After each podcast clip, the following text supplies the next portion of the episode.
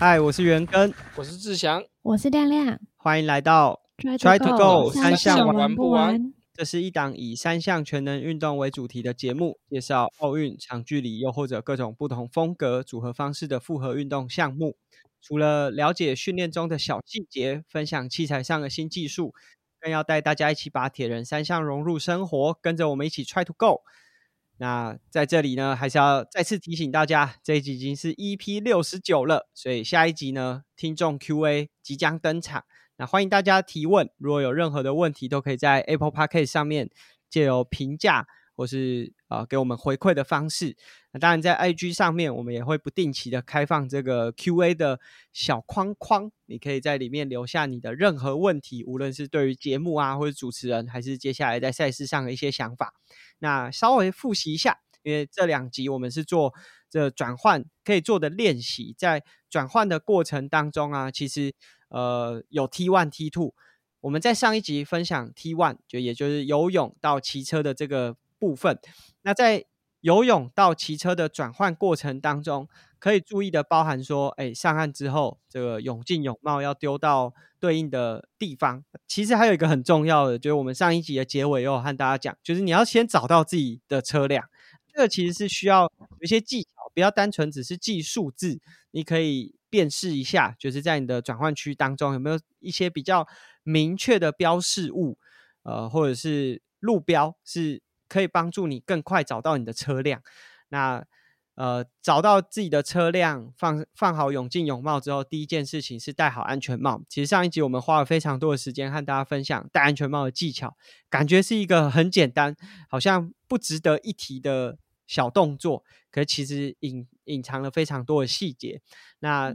戴好安全帽，推车移动到呃这个转换的上车线。通过转换的上车线之后进行上车啊，包含推车的练习、上车的练习啊，甚至是上车，如果你没有办法这么快速的就直接移动到坐垫上啊，尽量的往转换区的左右两侧靠，不要挡住中线。所以上一集呢，其实我们分享蛮多，无论是练习的方式，还是呃平常可以注意的事项，帮助大家在比赛过程当中可以更流畅。那接下来进入到了 T two，也就是你的骑车进入到尾声的时候，从上车，其实上一集的上车和接下来 T two 进入到下车，都是需要非常小心。就无无论是我们自己看比赛，或者是看呃这些转播，都常常看到 T two 或 T one 上车，T two 下车的时候，比较容易发生意外。当然，志祥也是曾经在下车的时候发生这个。就是摔车波及的事件呐，所以这个是无论是哪个时刻，因为速度比较快啊，转换到一个不同的移动方式，都是需要注意的。那志祥有没有什么在 T two 下车的时候需要提醒大家的？我觉得最主要蛮常会犯的错误，就是会忘记自己的，就是车子后面有后置水壶架，就是在蛮多铁就是。呃，铁人车就是计时车，就会有放后置水壶架。然后就是下车的时候，就是平常练习不不知道是没有装那只水壶，还是说呃你会忘记要抬脚抬的高度，因为有时候骑完车脚已经比较疲劳，所以可能平常下车的角度跟你比赛的时候下车角度不太一样。那很多人就是脚去扫到那个后置水壶架，然后整台车一起跌倒。那像是在诶加拿大蒙蒙特楼的 PTO 赛事那个啊奥运金牌。Alissa Brownlee，他就是在下车之前，他可能卡了一下他的后置水壶架，然后下车就就违规了。就是连这么专业的选手都会忘记，那一定要提醒自己，就是专业呃不那个自己后置的水壶架一定要记得它的高度。那甚至我觉得，如果说你到已经接近就是 T two 的转换区之前，然后有补给站，那你的水也喝差不多，那我觉得后置水壶架甚至把它就是丢在丢弃区。那你就比较不会影响你的比赛，这样我就觉得这个部分对于 T two 来说蛮重要的。嗯，那接下来就进入到实际的这个流程当中，包含哪些细节，然后可以怎么练习？那其实到转换区前，其实我觉得在下车前的一 K 一直到转换区前的两百公尺，就可以像在游泳上岸前，你可以先开始思考一下你的转换流程。那同时，这时候你可也可以把这个踩踏节奏稍微放缓一点点，因为你等一下要准备进入到跑步的阶段。在这个思考转换流程的过程当中，特别要注意的是，要记得自己的转换区在哪里。因为 T one 转换区和 T two 比较大差异就是。T two 常常这转换区已经开始进入到一种很混乱的状况，就可能有些人已经回来，或者是他出去的时候把这个东西遗落在路面，所以整个转换区会和你一开始比赛的时候完全不一样的视觉感受，所以很重要。跟上一集尾尾声我们就有说到，说你要找到一个识别物，这个识别物不是只记这个你的转换号码，或者是。这个相对位置是它真的有一个很明确的地方可以辨别出啊，我的转换区就是在这边。那思考好你的这个呃转换流程之后，就进入到了下车这个关卡。下车也是很重要，因为包含今年不不少赛事当中都有这个选手下车的时候超过了下车线才下车，那跟上车一样有相对应的法则，所以这个都是需要注意的。那下车之后，呃，跟我觉得像游泳上岸的时候一样，因为你刚从骑车结束，这个我觉得步伐也不要迈得太大，就稍微把你的步幅缩小一点，步频高一点也没关系。那用比较轻松的节奏，呃，有些选手能力比较好，可能会跑起来，但即便你可以跑起来，也不要让你的下肢在刚下车的时候就接受太多的负担，因为你的脚才刚接受就这么长一段时间的。骑乘，这样马上高负荷的冲击，其实很容易发生抽筋啊。过去我们在一些国内的赛事也常常看到，下车之后，他虽然下车动作很好，可是一下车抽筋，也容易发生跌倒的意外，所以这个也是需要注意的。那下车之后的动作就进入到跟 T one 牵车一样的模式，所以这个呢，跟上一集我们说的牵车练习应该是可以。持续延续到 T two 都延续相同的技巧。那到了你的转换区之后，我们会把车辆放好。其实放好车子也是蛮重要的。蛮蛮多比赛的过程当中，我们会看到选手放车很焦急，然后就把车子放倒，甚至连隔壁的车子都一起埋单。那这个放车的动作是需要稍微做一点点事前，就是你比赛赛前就先做好呃这个。车辆置车架怎么摆放会比较安全？那同样的，这这安全帽的规则也是要等你的车子完全停好之后，才可以脱你的安全帽。所以不要急着摸你的安全帽。在今年的大英国协运动会当中。黑灯外，黑灯外攻击出来，然后他在下车的时候就是先先碰了安全帽扣，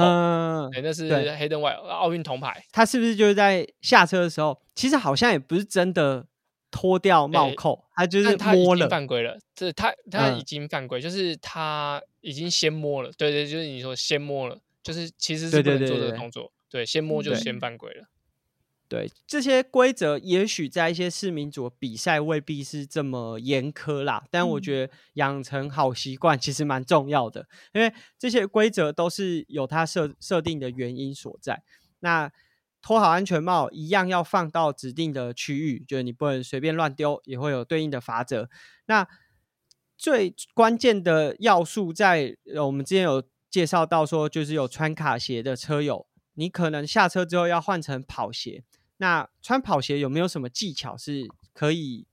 分享给大家的？嗯，在穿跑鞋的话，我觉得就是现在蛮多人会直接穿，比如说一些碳板鞋啊，就是比较呃路跑鞋的的部分。我觉得换弹力鞋带是蛮重要的一一点啊。这当然不是呃你你现场才换，你刚比赛前就要先换好弹力鞋带，然后在换呃在穿鞋子之前呢，我觉得是可以呃将你的鞋舌往前搬多一点点。然后你的脚后跟那边，可能有些人会涂一点点那个那痱子粉，就是你可以稍微增加一点点就是滑顺感。但是我觉得呃最重要还是要就是两只手一起穿鞋子。有人会就是鞋子在地上，然后直接用脚去拢它。那我觉得那样子其实是破坏了鞋子的原本的就是好好穿脱的一个样子。所以我的建议就是你要穿鞋子的时候是身体弯下去，然后呃脚。前前后的鞋舌跟后脚后跟都有手拉着，然后脚弄进去，然后一直穿到就是脚完全穿上去之后，手再放开。那我觉得这样子是可以帮助你穿鞋的呃准确性，然后呃是可以多用，就是有人会把鞋子拿离地板，然后这样穿，就是整个脚脚是悬空穿。但我自己是比较建议，就是可以你在地上穿会比较好一点，因为地上穿你可以有一个多一个支撑，因为你要拿起来，你只剩两只手，然后去支撑你的鞋子。如果你是在地上穿的话，就是你穿好之后，哎，你要穿的时候是可以踩着地板往下踩。那我觉得这样子比较顺一点点，所以就呃，在穿鞋的部分，我会建议这样子的方式。嗯，所以都没有穿袜子哦，还是看看比赛跟你需求，哎，可以穿啊。就是呃，通常会有人也骑车就先穿，或者说有人要下跑步的时候，你要穿袜子的时候，就是假如你是穿长袜或者什么，反正就任何袜子，你可以先把袜子稍微卷卷起来，就是不是往不是把它变成对，就是诶，你在穿袜子前不是会先把先把那个袜子 QQ 这样子吧，就是把它先把它整理好。那我觉得这样子都就是你可以把它放在鞋子里面，就整理好的样子放在鞋子里面。那你到比赛骑完车你要穿的时候，就是。拿那个袜子是整理好的样子，然后套上去，然后再用刚刚的模式再穿鞋子，这样这样就会比较顺畅一点。就是要先把袜子整理好，对，不要把它两两只都怎么卷起来，然后放放在同一个地方，你还要把它打开，就浪费时间。那像刚刚阿根说那个，就是下车不是，就是有些人会抽筋，或者是脚会就肌肉很疲劳的状态。就是像我之前好像有听过有人说，就是他们会在这个时候，就是 T two 的时候做一点深蹲，然后他觉得比较好跑出去，会吗？就你们会做一些就是运动吗？就是一些动作或者什么？可以做一些伸展啊，可以做一些伸展，但是做深蹲应该比较少见诶。因为你你深蹲的动作跟你待会的跑步又不太一样，嗯，难道他要抬腿跑吗？在转弯前面抬腿跑没有啊？应该是你可以舒缓一点点你刚刚骑完车的疲劳感，但是做深蹲比较少听到，就原地做嘛，就做十下这样。他说他会先做一点深蹲，然后他就觉得比较跑得动。我不知道啊，那他可能有另外的仪式感嘛？是蹲下去伸展，还是一直反复做深蹲的动作啊？他说做几下深蹲，哦，真的，嗯，因为我相信，我相信，就就骑乘的时间比较长，就下背可能会比较紧啊。那如果我们蹲下去的时候，其实因为你的腿后、臀部都有伸展的感觉，或许会有帮助。但如果是就像我们在做深蹲，例如说五下、十下，哎，这个我真的就是没有听过，哎，就是 也许，嗯嗯，自想下次要试看看吗？也。好像也不是太符合待会要跑步的样子，嗯，对，因为跑步的动作比较像是，我觉得他可能是想说做一点动态伸展，类似哦，动态伸展的话，我觉得方向就就还 OK，就是让让腿让腿可以比较舒缓一点点，对。但是如果说做很累的那种深蹲，可能对啊，那就是就是好像会造成跑步的疲劳。也许亮亮可以帮我们哎找看看有没有这个。转换的不是啦，找看看有没有转换的文献文献呐，对对对对，在少女跑起来可以和我们分享。所以这大概穿上跑鞋之后啊，就是这个整个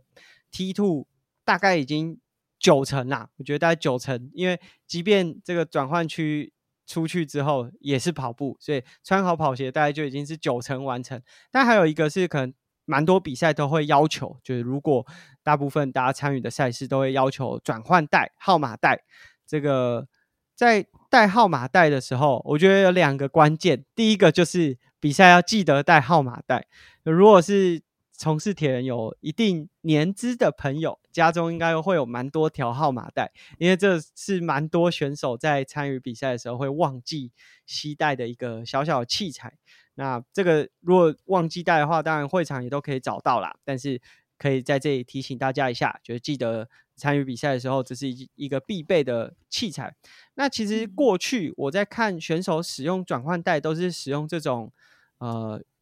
公母扣，就是快扣的方式把它扣上。但其实一直到有有一次 Fordino 来到台湾比赛，我才发现，哎，其实国外蛮多选手他们的号码带。不一定会用扣的，他就会像穿衣服这样穿上去。那志祥，就是后来有就是针对这个有自己的习惯吗？就是你在使用号码带的时候有什么自己的习惯吗？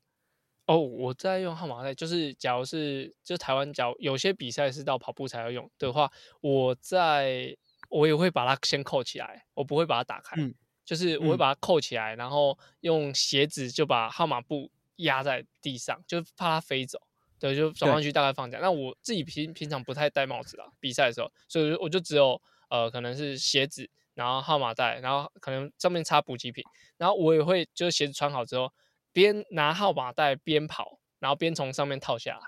我也会这样做，就是这样其实是就是增加一点点一，就是减少停留的时间呐。就有人会把它带带好之后再跑出去，但我就想说，哎，尽量可以快一点，就是鞋子一穿好，号码带抓着，然后就直接跑出去，然后边跑的时候边带，然后再去瞧它位置，这样子。我的话，我会这样做。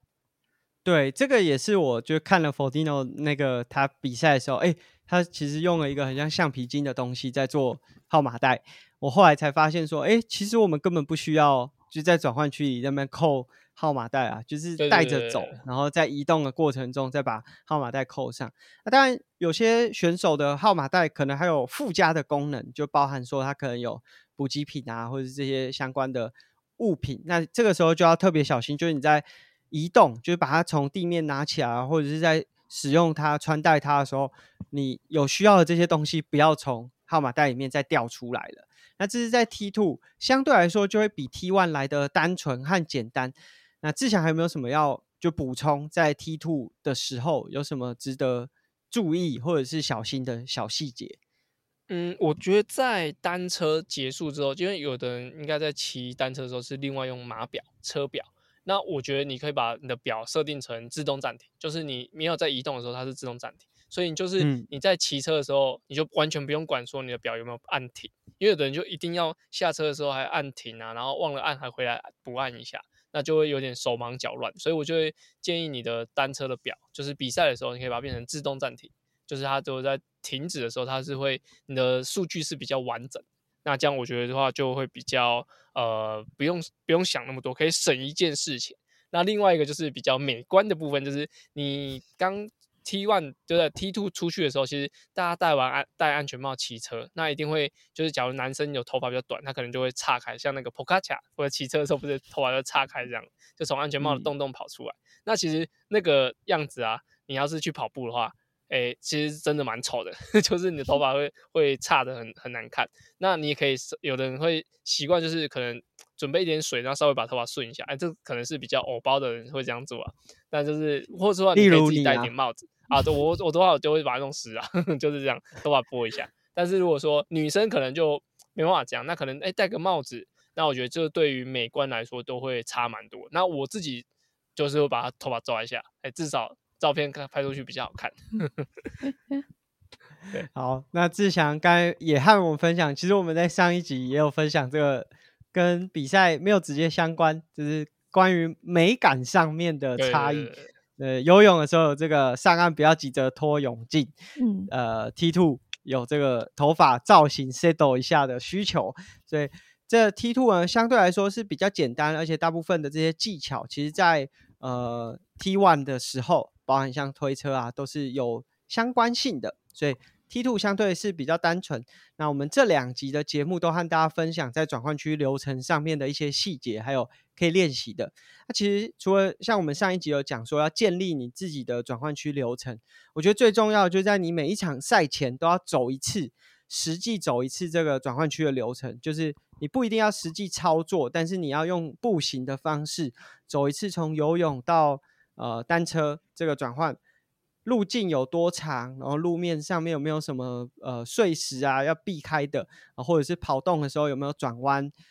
牵车的过程当中有没有什么是就是你推车会造成你不是这么流畅的一些关键？那一直到上车线，那回程从自行车下车一直到出跑步这个过程当中的每一个小细节，我觉得都可以就是。养成习惯，在每一场到会场的时候先看一次。那这个流程越了解啊，其实可以避免在转换区当中发生一些意外。我觉得有时候罚秒可能还是小事，但是像我们有看过有些转换区可能就是路面比较不平，也有选手在游泳上岸，因为是赤脚的情况，走路啊跑动的过程当中，让自己的脚破皮，或者是造成一些伤害，甚至像有些转换区的距离比较长。